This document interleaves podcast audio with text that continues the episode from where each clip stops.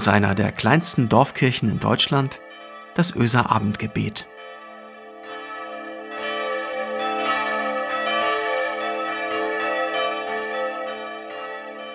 Guten Abend und herzlich willkommen zum Öser Abendgebet. Mein Name ist Michael Freitag-Barey. Ich bin ehrenamtlich hier in der Kirchengemeinde in Öse unterwegs.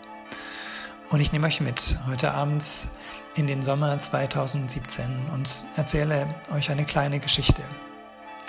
Im Sommer 2017 führte mich das Peace Train Projekt nach Großbritannien. Der Peace Train ist ein internationales Projekt für junge Leute irgendwo zwischen 17 und 24 Jahren. Das Hauptziel dieses Projektes ist die internationale Begegnung, dass sich Treffen mit anderen Leuten, unterschiedlichen Typen und das gemeinsame Arbeiten für einen gerechten Frieden. Diese 22 Teilnehmenden kommen aus Deutschland und dem europäischen Ausland. Unterwegs ist dieser Peace Train nicht etwa mit dem Zug, sondern mit Kleinbussen, mit drei Kleinbussen, Bussen, ähm, neun Sitzern.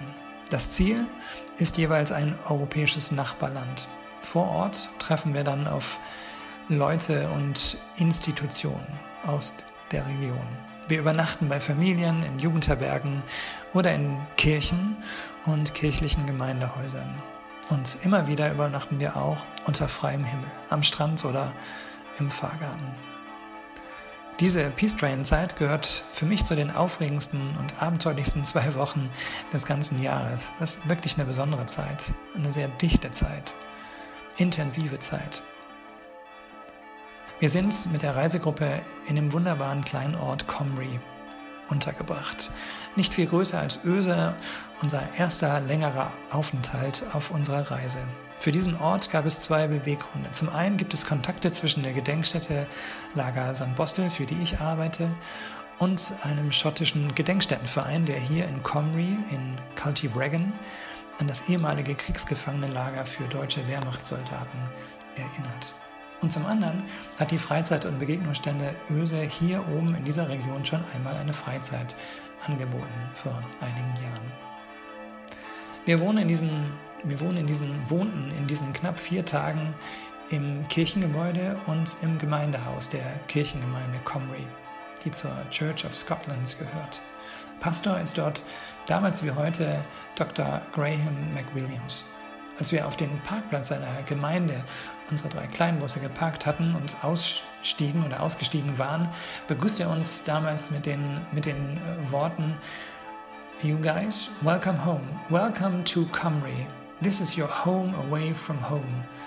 Hey, schön, dass ihr da seid. Willkommen zu Hause. Willkommen in Comrie. Das hier ist euer Zuhause. Ein Zuhause auf Zeit, fernab von eurem eigentlichen Zuhause.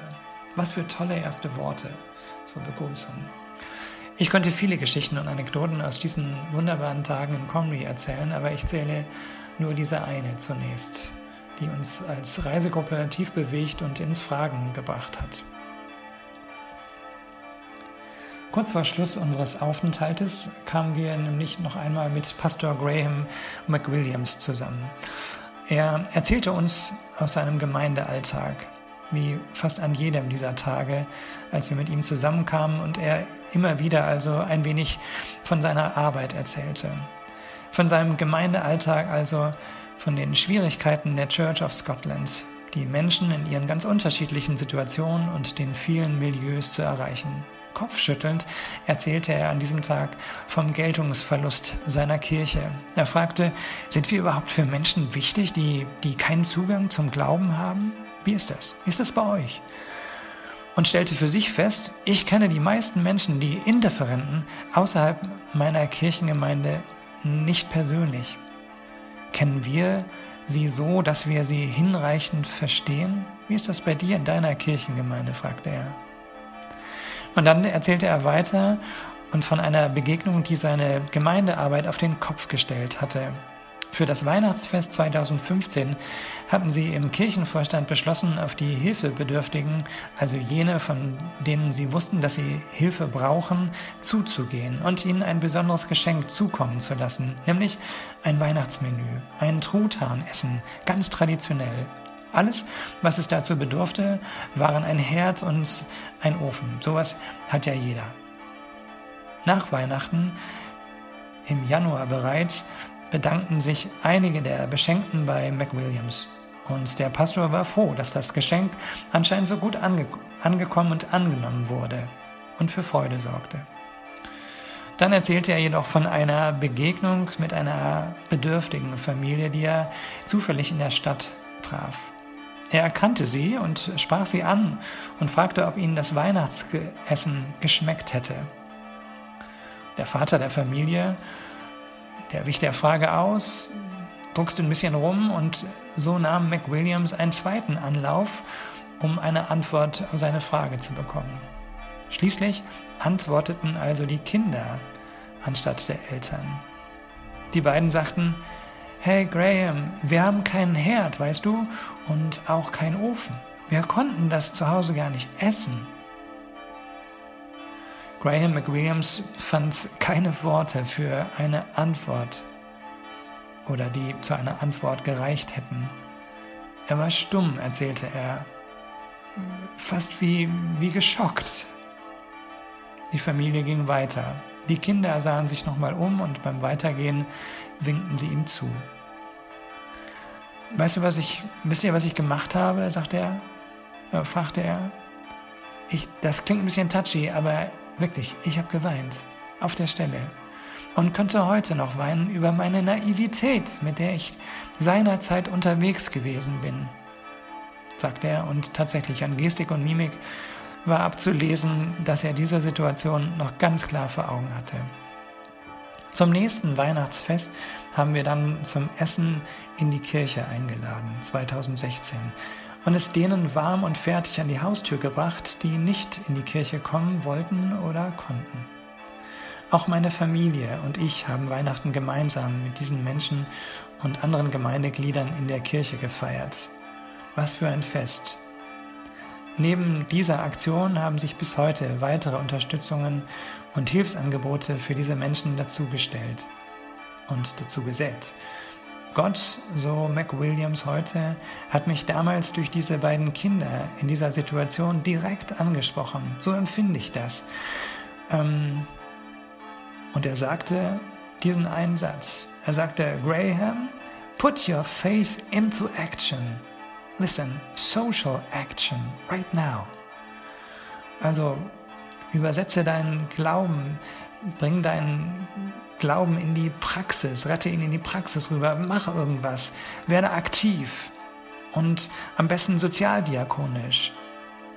Jetzt und nicht morgen, hörst du? Jetzt, Graham.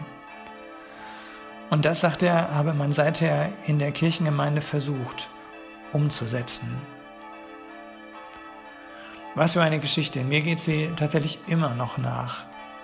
Und auch die Frage, die Graham ganz zu Beginn gestellt hat, haben wir die verschiedenen Menschen in unseren Gemeinden im Blick. Und auch die, die sich gar nicht zur Kirchengemeinde zählen, aber im Umfeld der Kirchengemeinde wohnen. Wie sprechen wir all diese Menschen an? Werden sie angesprochen von dem, was wir anbieten? Hast du haben wir eigentlich im Blick, was deine, was unsere Kirchengemeinde anbietet für, für die Menschen wie die Familie, die Graham auf der Straße getroffen hat? Wissen wir über die Angebote unserer Kirchengemeinde in Öse zum Beispiel Bescheid, sodass wir davon weitererzählen können, dass wir weitergeben und weiterleiten können, was hier angeboten wird? Zum Beispiel diakonische Hilfe. Ein Name fällt mir da ein. Doris Brunjes ist dafür unter anderem ansprechbar. Diakonische Hilfe, also Besuchsdienst. Ähm, in Bremerförde gibt es das Diakonische Werk mit verschiedenen Angeboten. Bei uns gibt es in der Kirchengemeinde noch die Diakoniekasse, so heißt sie, glaube ich. Ähm, die verwaltet, äh, die, ver die verwaltet Marco Müller äh, oder der Kirchenvorstand. Und wenn man finanziell Sorgen hat, zum Beispiel sein Kind mitgeben will auf eine Freizeit der FUB-Öse oder der Kirchengemeinde, dann kann man hier zum Beispiel nachfragen, ob man ein bisschen Geld aus dieser Kasse bekommt. Und in deiner Kirchengemeinde, nicht alle von uns hier kommen ja aus der Kirchengemeinde Öse, in deiner Kirchengemeinde wird es wahrscheinlich ähnliche Angebote geben. Und wenn nicht, mach dich auf, vielleicht hast du eine Idee, kannst irgendwas starten. Grahams Geschichte blieb bei mir hängen bis heute und führt dazu, dass ich mich stärker hinterfrage, wo und wie wird mein Glaube sichtbar? Wie setze ich meinen Glauben um in eine ja, sozialdiakonische Haltung zum Beispiel? Put your faith into action. Lass deinem Glauben Taten folgen. Amen. Ich will mit euch beten Himmlischer Gott, deine Liebe taugt nicht dazu, sie dankbar anzunehmen, um sie dann für sich selber zu behalten. Deine Liebe ist nicht dafür gedacht, um sie wie ein Haustier zu halten in der warmen Wohnstube. Menschenverbundener Gott, du drängst hinaus in diese Welt, um auszuteilen, was du hast, um dich zu verschenken mit offenen Händen und weitem Herzen, ganz und gar.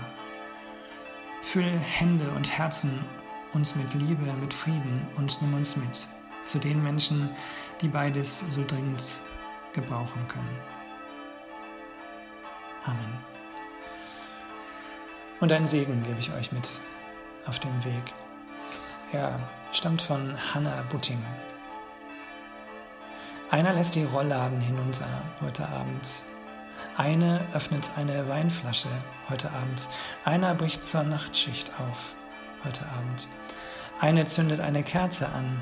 Einer küsst die Stirn seines Kindes. Eine lässt sich ein Bad ein. Einer ergattert den letzten freien Parkplatz der Straße.